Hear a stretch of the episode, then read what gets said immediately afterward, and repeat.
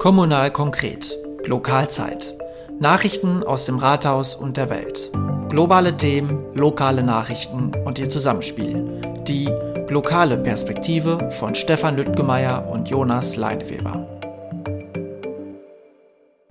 Einen schönen guten Tag, herzlich willkommen zu einer neuen Ausgabe der Lokalzeit.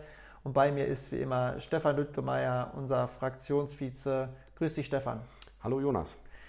Ja, Stefan, du bist äh, neuer Ortsunion-Vorsitzender, stellvertretender Gemeindeverbandsvorsitzender und Beisitzer im Kreisverband jüngst geworden. Ich würde sagen, wenn du in so einem Tempo weitermachst, könntest du noch für den CDU-Vorsitz kandidieren, oder? Ja, dann, dann äh, muss ich mich aber beeilen, glaube ich. Ähm, ich sag mal, das ist so ein bisschen der Corona-Phase geschuldet, dass das sich jetzt so bald, weil ich war ja in der Ortsunion vorher schon im Vorstand und im Gemeindeverband auch. Das ist meist immer so, dass die, die im äh, Ortsverband sind, dann automatisch im Gemeindeverband also das korrespondiert. Genau, mhm. also das ist nichts Spannendes. Äh, interessant ist äh, für mich der, der Kreisverband, das ist neu. Ähm, und da bin ich auch mal ganz gespannt, was da für, so für Themen kommen. Einfach mal so ein bisschen die, die Brille der anderen Kommunen da mitzubekommen. Ähm, da freue ich mich schon drauf, ja. Ja, wir werden auf jeden Fall davon profitieren. Also noch mehr Einblicke, die wir abgreifen können. Ähm, so soll es sein. Also wir können das nur begrüßen. Ich hätte dich auch als ähm, CDU-Vorsitz gewählt, nur dass du es schon mal weißt. Ähm, aber das ist bei das, der Auswahl jetzt aber kein großes Kompliment gerade. Genau, also auch da werden wir ähm, gleich drüber sprechen und vielleicht vorab. Also wir machen heute ein, äh, eine Folge, ähm, wo wir ähm, die nationalen und internationalen Themen näher forcieren. Wir haben ja spannende Themen wie die Ampelkoalition, die vierte Corona-Welle, die gerade richtig Fahrt aufnimmt mit einer neuen Variante. Und natürlich, äh, wir haben es schon angesprochen, den Neuanfang, wenn er denn ein solcher ist, der CDU.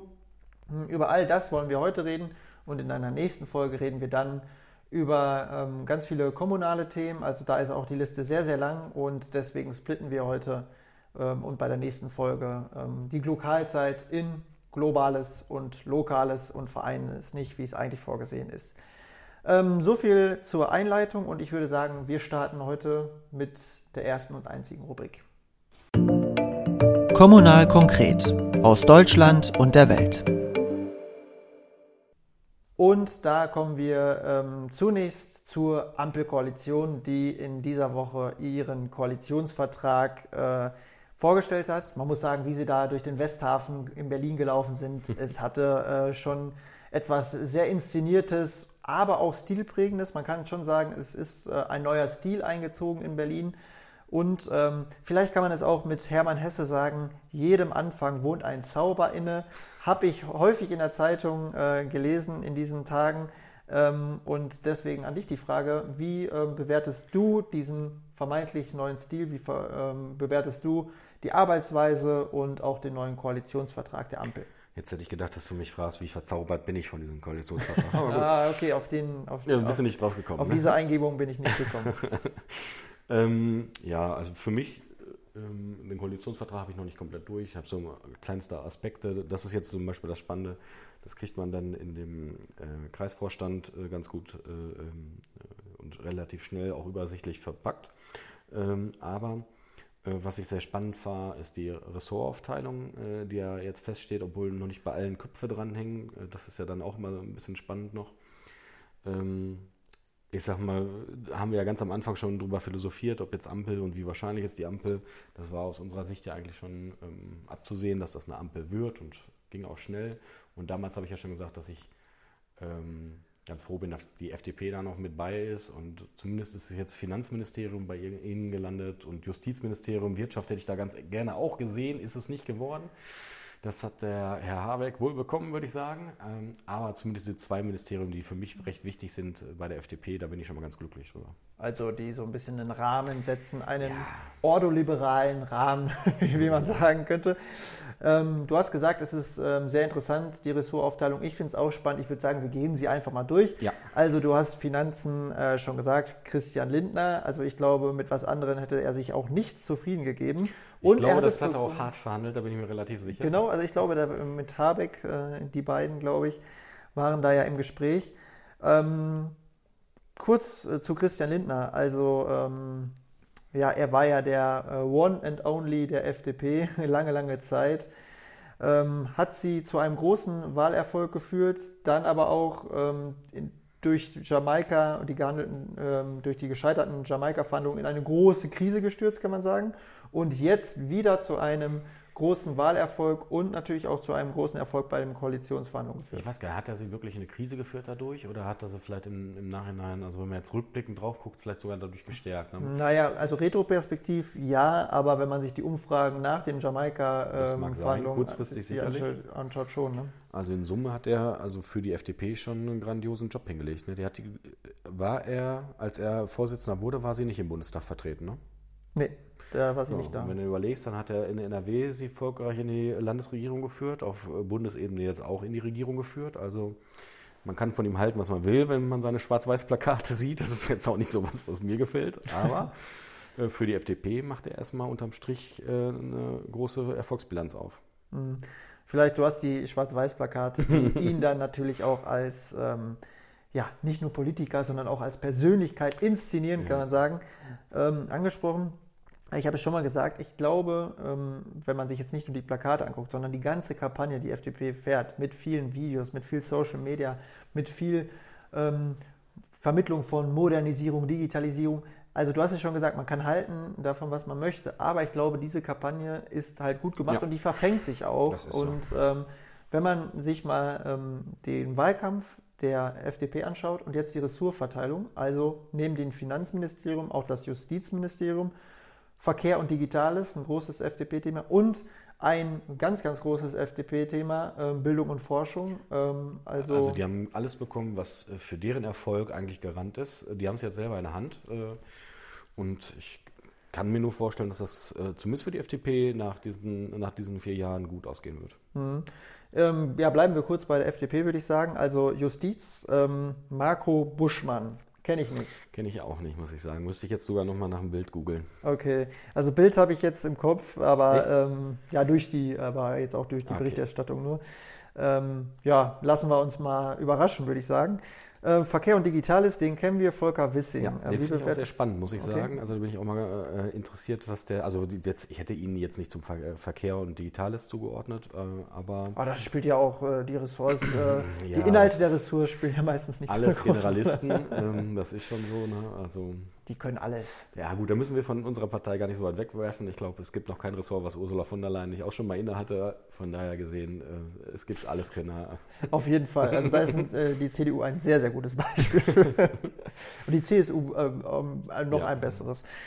Ähm, Aber man hat ja auch positive Aspekte an der Ampelkoalition. Wir kriegen einen anderen Verkehrsminister. Ja, Andi Scheuer, bist du froh, dass er weg ist? Ja, das, äh, das durchaus.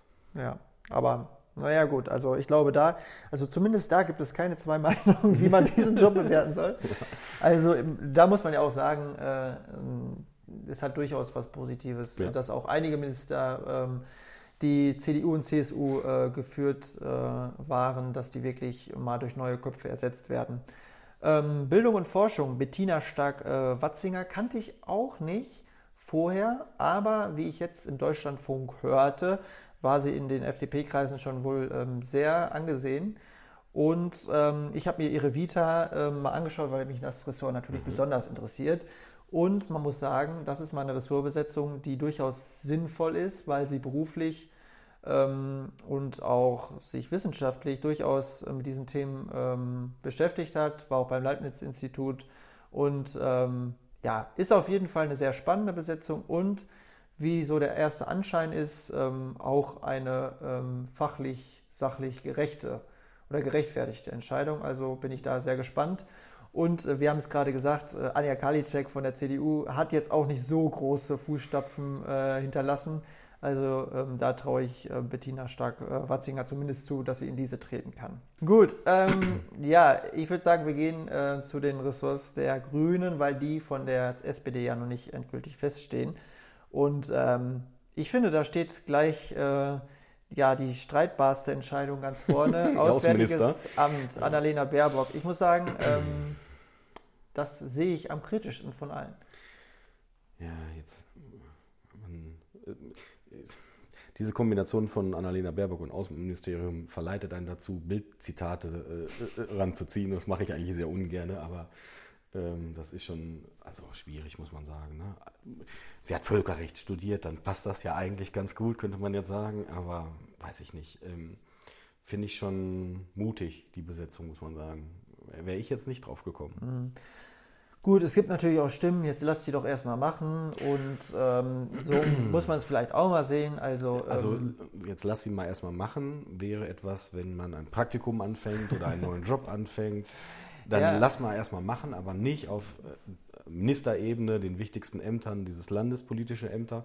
Ähm, also da würde ich jetzt nicht mal eben sagen, lass sie erstmal machen. Ja, also ich finde, es gehört halt auch ein gewisses ähm, Selbstbewusstsein zu. Also ja. zumal sie ja vorher eben noch kein regierungsverantwortliches ähm, Amt hatte, ganz im Gegensatz zu Robert Habeck, der ähm, für, mit dem Ministerium für Wirtschaft und Klimaschutz eigentlich so ein neues Superministerium genau. geschaffen hat. Und äh, er wird auch Vizekanzler, also hat sich da gegen Baerbock ähm, durchgesetzt. Also genau, das ist ja das, was wir schon ja vermutet hatten, ne? ja, dass genau. durch die verlorene Wahl praktisch Annalena Baerbock ihren Einfluss einbüßt und dadurch der Habeck ähm, ja, zum, zur Vizekanzlerschaft greifen kann, ähm, was ja auch in dem Fall jetzt passiert ist und ich sage mal auch vollkommen gerechtfertigt ist. Er hat ja zurückgesteckt, was äh, die Spitzenpositionen bei dem Wahlkampf angeht und dementsprechend nur logisch, dass dann nach einer verlorenen Wahl ein Wechsel stattfindet. Ähm, Wirtschaft, Umwelt traue ich ihm auch zu, obwohl das ja auch nicht sein beruflicher Hintergrund ist, muss man auch sagen. Er hätte ja jetzt auch Landwirtschaft machen können, was ja auch er schon mal auf Landesebene gemacht hat und auch ein Ressort der Grünen ist. Mhm. Und äh, er kann natürlich auch sehr blumig und wolkig reden. Ja, ähm, also er hat jetzt von einem, einen vierblättrigen äh, Kleeblatt gesprochen, was sich die, ähm, die Grünen gesichert hat, also mit dem Zusammenspiel der verschiedenen Ministerien. Also ein absoluter Glücksfall aus seiner, aus seiner Sicht, um das Bild der, des Kleeblatts weiterzutreiben. Also ähm, ich bin gespannt. Ich glaube, Robert Habeck wird auch in Zukunft noch eine ähm, weitaus größere Rolle spielen. Ähm, und schauen wir mal, ähm, was da noch so kommt. Ähm, ja, Familie, Senioren, Frauen und Jugend geht auch an die Grüne. Und ähm, wir haben es ja gesehen, so ganz so reibungslos äh, war es dann nicht. Genau. Also es, es, sind Grabenkämpfe oder es haben sich Grabenkämpfe aufgetan bei der Personalbesetzung, weil bei den Grünen muss man ja immer den äh, Flügelkampf zwischen Realo einerseits und ähm, Fundis äh, andererseits, also ähm, den eher gesetzteren Flügel und den linken Flügel. Ähm, ja, zusammendenken und zusammenführen. Und ähm, ja, bei Familie, Senioren, Frauen und Jugend hat sich dann eine Fundi durchgesetzt, Anne Spiegel. Anne Spiegel kannte ich äh, vorher auch nicht, muss ich sagen. Ähm, wundert mich auch, äh, weil es gibt ja eigentlich sehr viele prominente äh, Grünen-Politiker, dass das äh, so gekommen mhm. ist. Aber, Aber sie, hat, sie hat auch äh, Regierungserfahrung, ich glaube genau. in Rheinland-Pfalz. Mhm. Ähm, genau. Ähm, ja, gehen wir weiter. Also auch noch äh, eine Fundi-Besetzung ist Steffi Lemke. Also ich finde, der Name, der spricht irgendwie schon so. Ja, Steffi, also fühlt man äh, sich heimisch, ne? Ja, das ist schon so. Genau, Umwelt, Naturschutz, nukleare Sicherheit und Verbraucherschutz. Ähm, sie war, glaube ich, ähm, in der Geschäftsführung der Grünen genau. schon mal tätig. Kennt man auch, so vom Sehen her zumindest. Genau, ist jetzt nicht so das, das prominenteste Gesicht, aber hat ja. man schon mal gesehen auf jeden Fall. Genau. Und ähm, ja, derjenige, der diesen äh, Flügelkampf so richtig oder ähm, die Position, worüber hat, diskutiert ja. wurde, ausgelöst hat, ist äh, Cem Özdemir, der ähm, das Ministerium für Ernährung und Landwirtschaft bekommen hat. Und ich muss sagen, ich freue mich sehr darüber, dass er berücksichtigt wurde, weil ich es ähm, oder ähm, Cem Özdemir für einen sehr, sehr interessanten ähm, Politiker halte und den auch ähm, ja, für sehr fähig einschätzen würde. Ja, ich bin auf jeden Fall gespannt, äh, was er so ähm, vorantreiben wird. Ähm, man hat halt gesehen, dass die Grünen jetzt, ich sag mal, diesen Flügelkampf von vor der Wahl auf nach der Wahl verlagert haben. Ne? Also vorher war es ja sehr harmonisch, obwohl das ja auch so ein bisschen unter der Decke brodelte, aber man hat sich so ein bisschen zusammengerissen und das ist halt jetzt, ähm, ich sag mal, so ein bisschen am Ende nochmal rausgekommen. Also für die Grünen doch noch ruhig, aber ja, genau, wenn, man, wenn man was von den äh, Koalitionsverhandlungen äh, gehört hat, die ja sehr diskret waren, muss man, muss man wirklich sagen, und ich muss auch sagen, das wirft im Nachhinein kein gutes Licht auf die CDU, ähm, weil es immer so ein bisschen so wirkt, als ob sie jetzt für die Durchstechereien äh, zuständig gewesen wären. Ähm, was man ja nicht weiß, ob es so ist, aber ich finde, es wirft im Nachhinein einfach kein gutes Licht darauf. Ähm, aber wenn man so ein bisschen Ungereimtheiten gehört hat, dann von den Grünen, und ich bin jetzt wirklich gespannt, wie es denen gelingt, den, den Laden zusammenzuhalten, kann man sagen, weil zum Beispiel so ein Anton Hofreiter ja nicht berücksichtigt worden ist. Und ich weiß jetzt nicht, ähm, ob er sich jetzt nochmal mit so einem Fraktionsvorsitz allein zufrieden geben wird. Aber Ist ja auch zum Beispiel spannend, wie die dann äh, die Parteispitze neu besetzen. Ja. Ob das dann Baerbock und Habeck bleiben. Eigentlich trennen die das ja dann immer und vielleicht Genau, lernen also wir da davon noch gehe ich auch aus, muss ich sagen. Also ich Ja. vermute, dass dann vielleicht ein Hofreiter sich da wiederfinden wird. Ähm, also mich würde es zumindest wundern, wenn die beiden dann an der Spitze bleiben. Also normal, wie du schon sagst, ist das da nicht der Fall. Gut, dann kommen wir ähm, zu der SPD und da steht ja ähm, noch nicht allzu viel fest. Also die machen ja dann erst einen Parteitag, wenn ich das richtig verstanden Genau. habe. Ähm, aber man kann ja schon mal zumindest sagen, dass der Kanzler feststeht. Ja, das ist ja schon mal richtig viel. Also heute war ja auch der äh, Bundesparteitag der Jusos. Ne? Da habe ich ein bisschen reingeseppt mal. Das war schon sehr interessant. Äh, da hat er schon so ein bisschen eingeschworen darauf, dass man doch jetzt bitte äh, keine Grabenkämpfe anfangen sollte und ähm, eine Ressortverteilung ähm, muss halt nach Qualifikation stattfinden und nicht nach, äh, nach Köpfen oder nach Lagern. Das fand ich schon sehr spannend. Ähm, also da bin ich mal, ähm, ich bin mir noch nicht so sicher, sage ich mal, dass das da nicht vielleicht auch noch einen Grabenkampf geben könnte äh, zwischen den verschiedenen Lagern. Aber Mhm. schauen wir mal. Ja, auch da muss man sagen, war es das letzte Wahlkampfjahr sehr, sehr ruhig. Also vielleicht kann man sagen, der Lars Klingbeil als äh, Geschäftsführer und zukünftiger ähm, Parteivorsitzender zusammen mit Saskia Esken hat da den Laden zusammengehalten und, und hat auch so ein bisschen dafür gesorgt, dass die Parteivorsitzenden Esken und Walter Borjans so ein bisschen in den Hintergrund getreten sind. Kevin Kühner zum Beispiel auch sehr, sehr ruhig gewesen. Also die haben sich wirklich zurückgenommen, muss man sagen. Aber die Frage ist, wie lange nehmen sich, also nimmt sich ein gewisser Teil einer Partei zurück?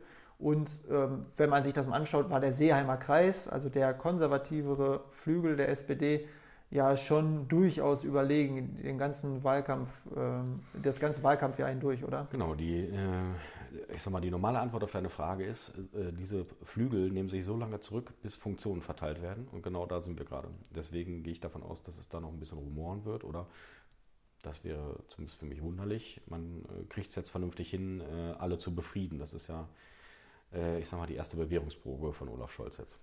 Ja. Dann ähm, machen wir weiter. Arbeit und Soziales dürfte wieder an Hubertus Heil gehen. Ähm, von aus. Der, genau. muss man ja auch sagen, hat keinen schlechten Job gemacht. Also von daher, Eine ziemlich ruhige Hand Genau. und ähm, auch durch die Corona-Pandemie eigentlich ganz gut geleitet. Wenn man mal die, ähm, beachtet, wie schnell er die Homeoffice-Pflicht sozusagen durchbekommen hat, wovon, glaube ich, durchaus auch viele in der Pandemie profitieren durften, ist ja, das. ich, ich auch. ja, ich auch.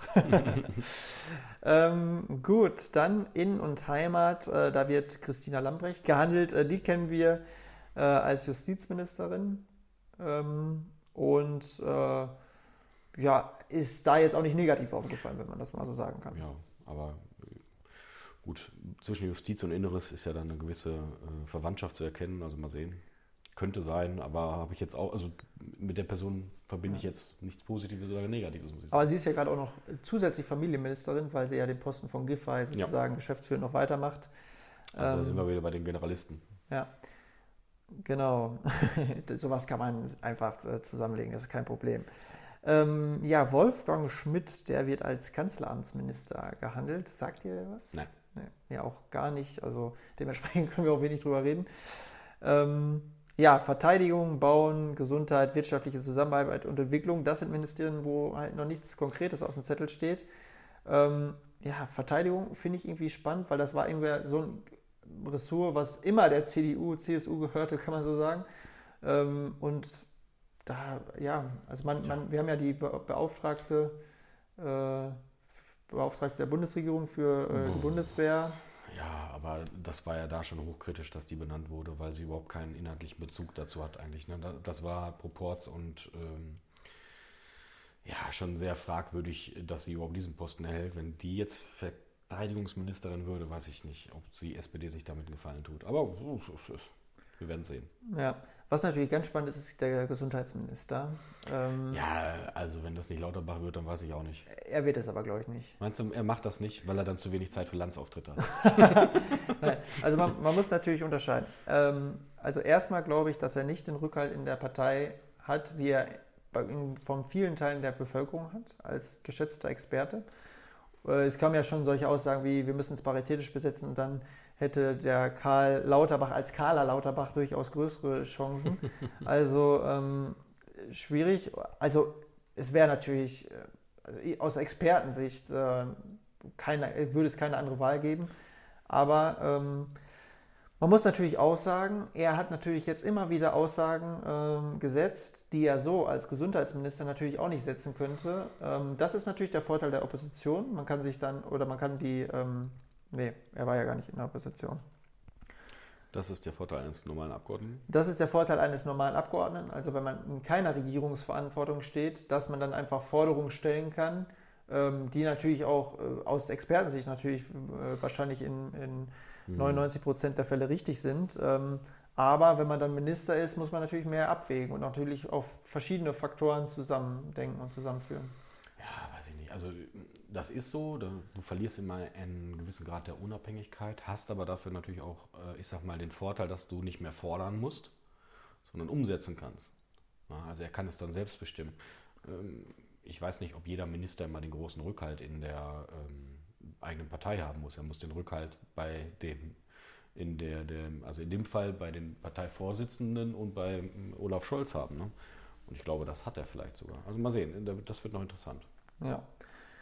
Ähm, über einen letzten Posten können wir noch sprechen, der äh, hängt immer so ein bisschen so da drin, also Beauftragter. Ich, ich sag den Namen und du sagst den Posten, ich sag Kevin Kühnert und du sagst? Nein. Äh, oh, schade. Über, aber in, okay, dann lass uns erstmal über Kevin Kühnert sprechen. Also ähm, du äh, kamst ja heute rein und hast gesagt, wird der Kevin äh, denn ähm, Bauminister? also ähm, wird ganz Berlin enteignet, so ungefähr. Ähm, ja, keine Ahnung, wie schätzt du das ein? Nein, also ich glaube nicht, dass er den, den Posten bekommt, glaube ich nicht. Äh, gucken wir mal, das wäre hochspannend. Äh, ich sag mal, das ist jetzt äh, das äh, Stammtischgespräch von gestern Abend, was ich geführt hatte, das ich dann heute mitbringen kann. Also ja. das, da das hat dich noch, noch so sehr beschäftigt, dass es. Ja, ähm, ich halte es für nicht realistisch, aber wir schauen mal. Wir schauen mal. Nee, was ich meinte, es ist immer so ein, ähm, weil es eigentlich kein Ministerium im klassischen Sinne ist, äh, es ist die Beauftragte oder der Beauftragte der Bundesregierung für Kultur und Medien, was ja die ähm, bisher auch CDU geführt war von Monika Grütters und jetzt äh, Claudia Roth besetzen wird. Wir kennen sie als äh, stellvertretende Bundestagspräsidentin. Ähm, und ich muss sagen, ich stehe der Position in dem Posten erstmal ganz offen gegenüber und kann mir das eigentlich auch ziemlich gut vorstellen. Ja, ist eine sehr bunte Persönlichkeit, was ja dann eigentlich da so ein bisschen reinpassen würde. Also wird äh, interessant. Ne? Also wir haben ja im in NRW äh, auch äh, eine schillernde Persönlichkeit, äh, die im Bereich Kultur unterwegs ist mit einer Staatssekretärin. Also von daher gesehen, äh, vielleicht passt das ja ganz gut so. Ja, genau. Und die macht ja eigentlich auch keinen schlechten Job, die muss man sagen. Job. Ja. Ähm, ja, wunderbar. Dann haben wir das äh, Kabinett sozusagen einmal ähm, abgeschreitet und ähm, sind einfach mal gespannt, ob sich der Zauber, der jetzt in den Medien so verbreitet wurde ähm, und diese neue Stilprägung sozusagen sich auch durchsetzen wird und liefern wird. Ähm, und ähm, sie werden liefern müssen, mhm. weil wir haben die vierte Welle ähm, der Corona-Pandemie mittlerweile äh, erreicht, beziehungsweise schon länger erreicht und es schreitet munter voran. Ähm, jetzt kam die Meldung, dass es eine neue Virusmutation, äh, die sich Omikron nennt, also nach Delta gibt es jetzt Omikron.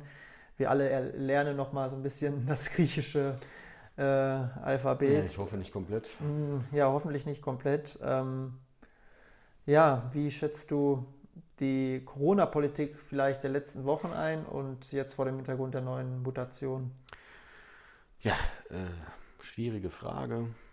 Ähm, ich sage mal, vor vier Monaten hätte ich nicht äh, damit gerechnet, dass wir wieder in so einer Situation sind, wo wir oder wie wir sie gerade haben.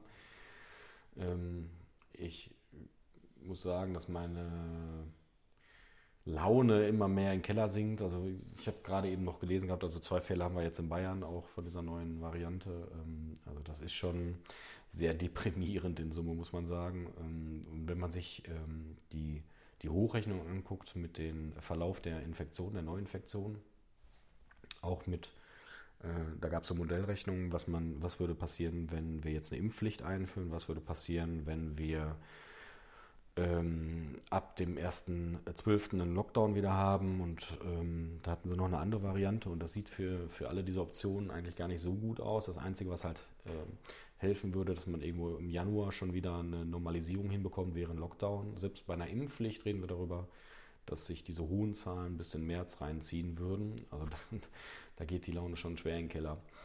Ähm, was man sagen kann, ist, glaube ich, dass da durchaus schon wieder sehr viel verschlafen wurde. Man hätte sehr viel eher reagieren müssen. Ähm, was unsere Impfquoten angeht, ist es extrem ja, traurig eigentlich nur, ähm, wenn man sich anguckt, wie schlecht wir dastehen, ähm, wie wenig Bereitschaft äh, in manchen Bevölkerungsschichten da ist, sich impfen zu lassen, was für abstruse Theorien äh, da genutzt werden, um irgendwo eine Argumentation herzuführen. Da ist meine Toleranz auch irgendwie langsam aufgebraucht, muss ich sagen.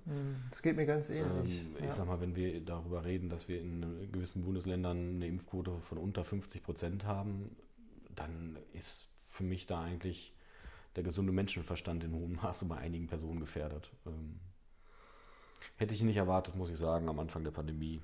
Ja, und das, was jetzt die Einschätzung, also oder ne, den Blick in die Zukunft so ein bisschen ähm, schwierig macht, finde ich. Ähm, man war immer sehr optimistisch bezüglich des Impfstoffes und so weiter. Das hat ja auch gut geklappt, muss hat, man sagen. Hat es ne? ja auch. Also, also, man, also letztes Jahr in dieser Zeit hatten wir auch eine schwierige Situation, aber ja von den Zahlen weitaus nicht so wie jetzt, aber da war natürlich auch noch niemand geimpft. Also genau, muss man also, natürlich in Relation sehen, ähm, gar keine Frage.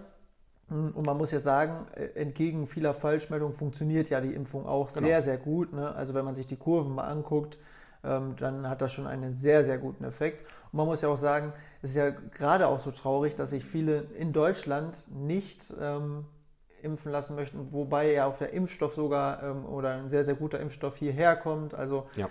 es gibt so viele schöne positive Meldungen eigentlich, ähm, die wir aber nicht schaffen, äh, richtig zu verknüpfen. Also. Und da sind uns andere Länder, die vielleicht eine sehr traurige, also eine traurige Erfahrung gemacht haben, ähm, uns jetzt voraus, weil sie eben ja, sich das in diesem kollektiven Gedächtnis festgesetzt haben, wie schlimm auch ähm, so ein Durchbruch einer Pandemie sein kann. Genau, vielleicht ist das äh, das Dramatische an dieser äh, kompletten Situation, dass wir so gut durch die ersten Wellen durchgegangen sind, ohne große äh, ähm, Verluste, sage ich mal, in, in schlimmem Maß, obwohl wir auch schon über 100.000 Tote haben in Deutschland.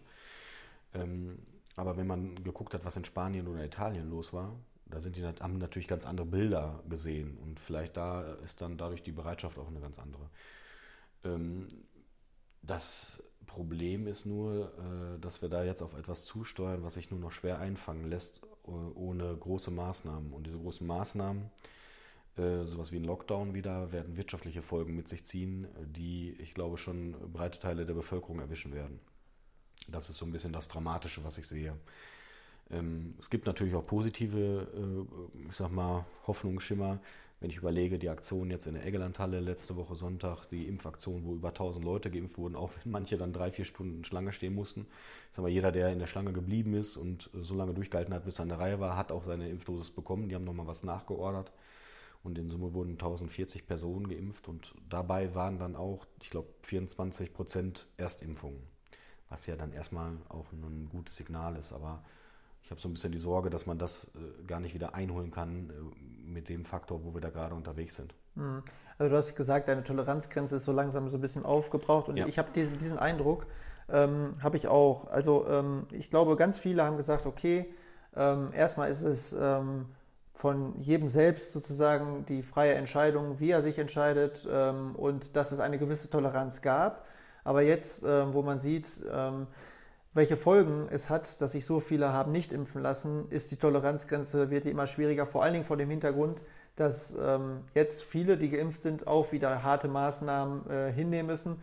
Wenn man ehrlich ist, man ähm, passt sein Verhalten ja jetzt schon wieder dramatisch an, an die ja, Situation. Klar. Und ich glaube, wir werden auch an einem Lockdown nicht vorbeikommen, an einem Lockdown für alle.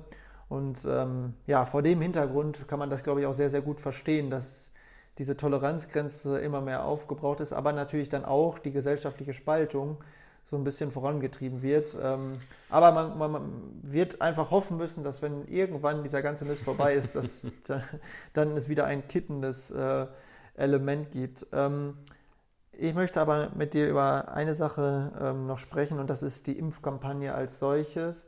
wir haben es hier in Paderborn zum Beispiel erlebt, Impfzentrum Salzkotten, ja. gerade abgebaut da hätte schon wieder sofort eingerichtet werden können, sozusagen. Also wie ist sowas möglich? Also kann man da von Staatsversagen reden?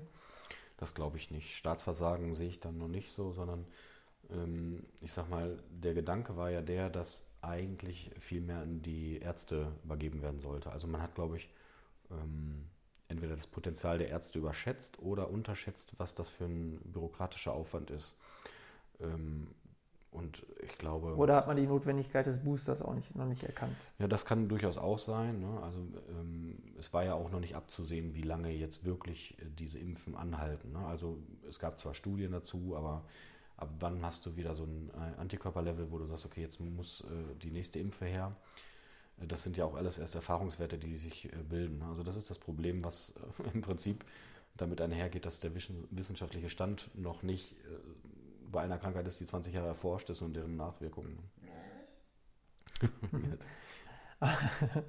Aber äh, nichtsdestotrotz ist es natürlich ähm, jetzt schon so, dass es irgendwo ziemlich unverständlich ist, dass viele Leute jetzt einem Boosterimpfung hinterherrennen und sich gerne würden boostern lassen, aber eben nicht die Möglichkeit haben, weil sie nicht daran kommen, oh, beziehungsweise vielleicht auch nicht die Zeit mitbringen, viereinhalb Stunden sich anzustellen. Ähm, also ja, es ist äh, sehr, sehr schwierig und ich glaube, da wurden auch viele Fehler gemacht. Das glaube ich schon, ja. Äh, das ist so, man hätte sich da, ich sag mal, viel eher mit befassen müssen, dass man die Impfkapazitäten wieder hochfahren muss. Das ist schon so. Es wird im Kreis Paderborn ja sehr viel mit diesen ähm, sehr niederschwelligen Impfaktionen gearbeitet. Jetzt im Schützenhof war, glaube ich, auch mhm. wieder so eine Aktion. Äh, das kommt relativ gut an, weil die Leute keinen Termin holen müssen, sondern einfach vorbeigehen das klappt ganz gut. Und ich glaube, in diese Richtung muss es mehr gehen, ähm, um jetzt nicht auf Booster einzugehen, sondern um die Erstimpfen zu holen, die man noch braucht. Ne? Also selbst wenn wir jetzt alle durchgeboostert haben, hätten wir das gleiche Problem, weil einfach die Impfquote insgesamt der Bevölkerung zu niedrig ist. Mhm.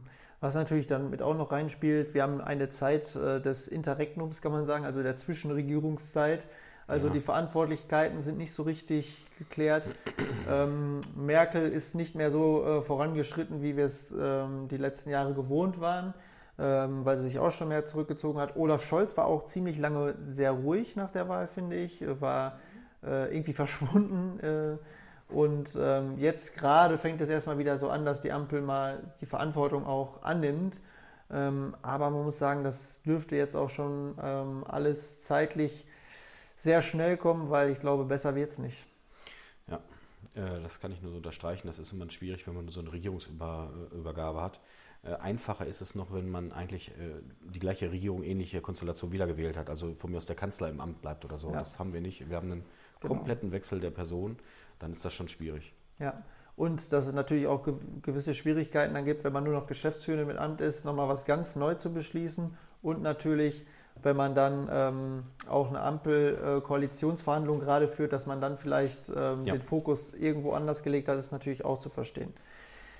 Gut, das ähm, soweit zu diesen Themen und als letztes ähm, wollen wir über ein nicht minder wichtiges Thema sprechen, nämlich den Neuanfang der CDU der sich erstmal. was Positives war, das ist doch schon ganz gut. naja, also nur, nur weil der Name Neuanfang gefallen ist, heißt es ja noch nicht, dass es so kommen muss. Ähm, aber wir gehen da erstmal ganz offen dran und sind gespannt. Ähm, ja, Neuanfang verbindet sich in erster Linie erstmal mit neuen Köpfen. Äh, in, in erster Linie erstmal äh, der Parteivorsitzende, der ja zurzeit noch Armin Laschet ist. Ähm, man muss ja sagen, vielleicht ein Wort dazu. Jetzt wird er schon wieder dafür gefeiert, kann man schon sagen, dass er so hart im, im Nehmen war und ähm, sich jetzt eigentlich nicht sofort aus der Verantwortung ähm, gezogen hat, sondern es mit Würde genommen hat und versucht jetzt weiterzugeben und weiter zu moderieren, oder? Also ist ja auch eine anerkennende Leistung, oder? Ja, ich sag mal, es gibt sicherlich viele Politiker, die das so nicht gemacht hätten, sondern die direkt dann zurückgetreten wären und äh, ähm, dann hätte man gucken müssen, wie es weiterläuft. Na, also er gestaltet ja diesen Prozess der Übergabe vernünftig. Ähm, von daher gesehen ist das erstmal ein positiver Aspekt, ja. Ja, und gleichzeitig wünscht man natürlich keiner Person sowas irgendwie ja. durchmachen zu müssen. Also es ist das ja ist schon so. wirklich eine krasse, krasse Situation, in der man sich dann begibt. Und dann noch so ruhig zu bleiben und äh, nicht ausfallen zu werden, das ist auch schon eine Leistung. Also, ne, wenn man sich an die Elefantenrunde mit Gerd Schröder erinnert. Äh, ja, der hat das durchaus etwas schwieriger verkraftet. Ja. also, da, da, sieht man mal, wie, wie es dann auch laufen kann. Ähm, ja, zur Wahl stehen. Ich äh, präsentiere dir Friedrich Merz aus dem Sauerland, Helge Braun und Norbert Röttgen. Ähm, wen wirst du wählen? Tja, ich weiß es noch nicht, muss ich zugeben. Ähm, die machen es mir alle nicht so einfach. Ähm, was ich überhaupt nicht nachvollziehen kann, ist, dass Helge Braun sich aufgestellt hat. Ähm, oder sagen wir mal, ich hätte zumindest erwartet, dass Helge Braun und Norbert Röttgen sich abstimmen, mhm. weil sie ja aus eigentlich dem ähnlichen äh, Lager kommen, muss man ja sagen, so ein bisschen. Also eigentlich aus der Merkel-Mitte, genau. auch wenn Norbert Röttgen und Angela Merkel ein durchaus schwieriges Verhältnis haben, aber im Prinzip aus, der, aus dem Genau, sie, sie treten, vertreten im Prinzip, so wie Armin Laschet ja auch, äh, die politische Meinung von Angela Merkel, so kann man es sagen, glaube ich. Ähm, was ja durchaus, ich sag mal, vor, vorher wurden ja viel, viel mehr Namen eigentlich gehandelt. Ne? Ich sag mal, Jens Spahn wurde mit den Raum geworfen, äh, zusammen mit einem Friedrich Merz, dann ein Carsten Linnemann. Äh, Im Gegensatz zu Norbert Röttgen und Helge Braun hatten es diese anderen Personen geschafft, sich auf eine Position zu einigen. Heißt, es steht, ich sag mal, von dem jetzt konservativen Flügel nur Friedrich Merz zur Wahl. Also die haben äh, ich sag mal, das Kandidatenfeld bereinigt und das wird ja dann meistens honoriert mit äh, irgendwelchen anderen Positionen. Ähm, aber deswegen gehe ich mal davon aus, dass Friedrich Merz sich durchsetzen wird. Also ich glaube, diese Chancen sind schon relativ hoch. Ähm, aus diesem einen Fehler der anderen beiden. Hm. Also ähm, du spielst auf das Szenario an, dass meinetwegen Friedrich Merz 50 Prozent bekommt und äh, Braun und Röttgen dann die anderen 50, aber halt Zum jeweils Beispiel. aufgeteilt. Genau. Ne? Ja. Ähm, ja, super schwierig. Äh, Finde ich auch. Also, ähm, wenn, Aber wen wählst du denn? Ja, wenn ich ehrlich bin, äh, gefällt mir das Kandidatenfeld überhaupt gar nicht. ähm, wirklich nicht. Also es ist eine super schwierige Entscheidung. Also ich glaube, da wir ja auch aus der gleichen äh, Richtung kommen, ähm, fällt uns das wirklich, glaube ich, enorm schwer. Ähm, also es ist ja auch, ich sag mal, wenn wir jetzt über einen Aufbruch sprechen, also einen Neuanfang, mhm. dann ist da keiner dieser drei Kandidaten für mich wer Neues, sondern das sind alles alte Köpfe. Ja, also alle welche, die schon in politischer äh, äh, erster Reihe standen, ne, alle schon Ministerposten inne hatten oder zumindest äh, dessen politische Vergangenheit schon relativ lange her ist. Friedrich Merz war ja äh, zumindest ein stellvertretender Fraktionsvorsitzender, aber ja auch schon lange weg. So, und bei Röttgen und Friedrich Merz kommt ja dann noch äh, der Aspekt hinzu, dass sie sich beide schon mal zur Wahl gestellt haben und beide nicht gewählt wurden. März ja sogar zweimal nicht. Das heißt, das hat überhaupt nichts mit einem Neuanfang zu tun. Ähm, die haben beide ihre Chancen gehabt, März zweimal und sie wurden nicht gewählt. Und dann muss man doch eigentlich auch akzeptieren, dass das so ist. Aber gut, äh, diese Wahl hat ja nochmal einen ganz anderen Charakter, weil es eine Mitgliederentscheid ist. Äh, das heißt, es wird ja jedes CDU-Mitglied eine Stimme abgeben können. Das ist ja durchaus ein großer Unterschied zu dem letzten Mal, wo ja den, immer diese 1001 Delegierter entschieden haben. Ähm, ja, was wir mit äh, viel Spannung noch verfolgt haben, ist die ähm, Personalie Carsten Lindemann. Ähm, ich habe ja. ja. gehofft, dass er äh, sich zur Wahl stellt. Genau, also es wurde ja auch, muss man sagen, medial, medial in verschiedenen Schon eingefordert, Bereichen. kann man ja sagen. Genau. Ja. Und dann ähm, soll er jetzt unter März, sollte Friedrich Merz gewählt werden, eben stellvertretender Parteivorsitzender werden und das Grundsatzprogramm der CDU erneuern bzw. in einen Erneuerungsprozess führen. Ähm, ja, wie bewertest du das? Ja, ähm, ich glaube, er hat ja schon angekündigt, dass er dafür dann diese Position im, als Vorsitzender der Mittelstandsvereinigung ja. ähm, äh, abgeben wird. Ähm, also da bin ich jetzt nicht tief genug im Bundesvorstand drin, um zu sagen, ob das jetzt dann ein, ein, so gewichtiger Aufstieg ist. Also ich hatte immer so aus der, aus der Wahrnehmung heraus, ist diese Mittelstandsunion, Mittelstandsvereinigung schon äh, durchaus Gewicht hat. Ne? Äh, ein gewichtiger Punkt, würde ich auch sagen. Ähm, aber es muss ja für Carsten irgendwas Spannendes dabei sein, dass er sagt, okay, er macht das. Äh, ich glaube, für ihn ist diese, diese Erneuerung mhm. äh, ein extrem. Programmatik, ne? Ja, genau. Also unabhängig von Köpfen, theoretisch. Genau, ja. ein extrem wichtiger Punkt für die CDU und der ist ja auch mehr als nötig, also bitter nötig, dass man einfach durchgehend durch diese ganzen äh, extrem großen Strukturen der CDU mal komplett neu durchgeht und Aspekte anders denkt. Und ich denke mal, das ist das, was ihn dann vielleicht überzeugt hat. Mhm. Also ich glaube, bei allen Parteivorsitzenden, die äh, gewählt werden könnten, beziehungsweise dann einer wird ja auch gewählt, ähm, dann auch wirklich eine, eine, Übergangslösung sein wird. Ich kann mir nicht vorstellen, dass einer von denjenigen lange, sehr lange Parteivorsitzender bleibt. Das glaube ich nicht ist historisch gesehen nach solch großartigen äh, oder nach solchen großen Zäsuren auch häufig nicht der Fall. Also gut, bei Angela Merkel war es, es so, ähm, aber sie wurde ja dann auch später erst zur ähm, genau. Hat ja dann auch äh, gedauert, bis sie Kanzlerin wurde. Ähm, ja, das ist vielleicht auch ähm, so ein Punkt, sollte es Friedrich Merz werden. Er hat auch ein gewisses Alter schon erreicht. Das ist ähm, nur unwesentlich äh, jünger als Angela Merkel. Ne? Also wenn man überlegt, sie geht jetzt in Ruhestand und er will den Neuanfang wagen. Äh, und ich glaube, da liegen zwei Jahre zwischen oder so. Also dann hat er jetzt zwei Jahre Neuanfang, bis er dann in den Ruhestand gehen kann. Ja, ist er äh, jünger? Ich meine ja. Ah, okay. Ja, also wir sind gespannt, wie sich ähm, das, das entwickeln wird. Ähm, genau, letztendlich gibt es ja eine Mitgliederbefragung, die aber nicht verbindlich ist. Ähm, also sind wir gespannt, wie ähm, sich das gestalten wird. Ähm, vielleicht noch abschließend auf unseren neuen äh, Ministerpräsidenten ein Wort, Hendrik Wüst, ähm, der natürlich sofort ins kalte Wasser geschmissen worden ist, indem er jetzt auch äh, den Vorsitz der Ministerpräsidentenkonferenz innehat. Ähm, ist aber eigentlich auch kein Nachteil, weil man sofort drin ist, auch medial und sich präsentieren kann, oder? Das glaube ich auch. Also ähm, ich glaube, er kann ja mal mit Söder sprechen, ob das eher schlecht oder gut ist. Ich glaube, der Söder würde sagen, dass das ein sehr großer Pluspunkt ja. ist. Ähm, vor allen Dingen ist es ja so, Wüst ist jetzt noch nicht jedem bekannt in NRW und das ist zum Beispiel eine Möglichkeit, dann doch etwas präsenter bei der Bevölkerung zu sein. Und bisher, äh, muss ich sagen, macht er einen sehr äh, äh guten Eindruck. Eloquenten Eindruck, ja. Doch äh, auch, ähm, wenn man ihn mal im Heute-Journal oder in den Tagesthemen gesehen hat, also durchaus äh, ja, äh, sitzt fest im Sattel, so hat man auf jeden Fall den Eindruck und ähm, wir sind mal gespannt, was wir noch von ihm hören und es wird natürlich auch eine sehr, sehr spannende Wahl in NRW nächstes Jahr.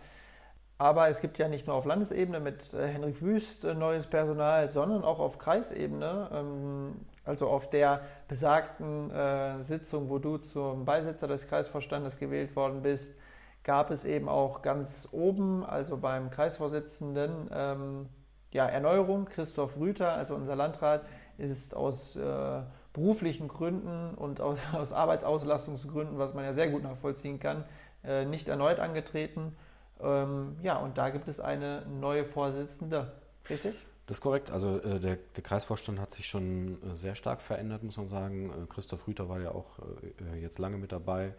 Neue Vorsitzende ist Corinna Rotte, äh, die ist auch erst 31 Jahre alt. Also das ist dann eher was, was, was ich dann auch wirklich als Erneuerungsprozess äh, sehe, im Gegensatz zu jemandem, der dann äh, vielleicht. Äh, also eigentlich bringt das alles mit, was auf Bundesebene fehlt. ja, ne? also, auf jeden äh, Fall. Jung junge Frau, die junge Frau. genau, junge Frau, die einfach mal dann halt neuen Wind da reinbringt. Ähm, und in Summe sind sehr viele junge äh, Kollegen damit reingekommen. Also ich, deswegen bin ich so gespannt auf diese äh, Vorstandsrunde. Auch wenn ich mich erstmal erschrocken habe in der WhatsApp-Gruppe mit 50 Personen. Das sind ja dann immer auch äh, Gemeindeverbandsvorsitzende, mhm. so wie mhm. bei uns jetzt Detlef Born, der dann mit entsendet ist an diesen äh, Kreisvorstand. Also das ist schon eine extrem große Runde. Aber in Summe sehr, sehr viele neue Leute dabei. Also bin ich gespannt. Ja, äh, ich auch. Also ähm, das ist zum Beispiel so eine Personal, also vom Format her, wo man sagen würde, okay, äh, gut, für Bundesebene vielleicht etwas zu jung, aber wenn es mal so ein Angebot geben würde, wäre man ja, ja man mal froh wären ja. wir ja durchaus bereit. naja, lassen wir das. Wir gehen einfach mal ergebnisoffen jetzt äh, in die nächsten Wochen. Wir äh, halten euch äh, auch auf dem Laufenden. Ähm, wie versprochen gibt es dann ähm, in der nächsten Ausgabe ganz viele kommunale, lokale Themen ähm, die pickepacke voll sein wird. Und ähm, ja, mir bleibt jetzt nur zu sagen, Stefan, wir haben gerade schon einen Glühwein getrunken, haben uns das etwas gemütlich, weihnachtlich, äh, winterlich gemacht und äh, in diesem Sinne besten Dank. Ja, ebenso. In diesem Sinne, liebe Hörerinnen und Hörer, ähm, bleibt gesund, bis zur nächsten Folge. Bis dahin, ciao. Kommunal konkret. Lokalzeit. Nachrichten aus dem Rathaus und der Welt.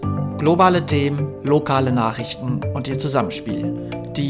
Lokale Perspektive von Stefan Lüttgemeier und Jonas Leineweber.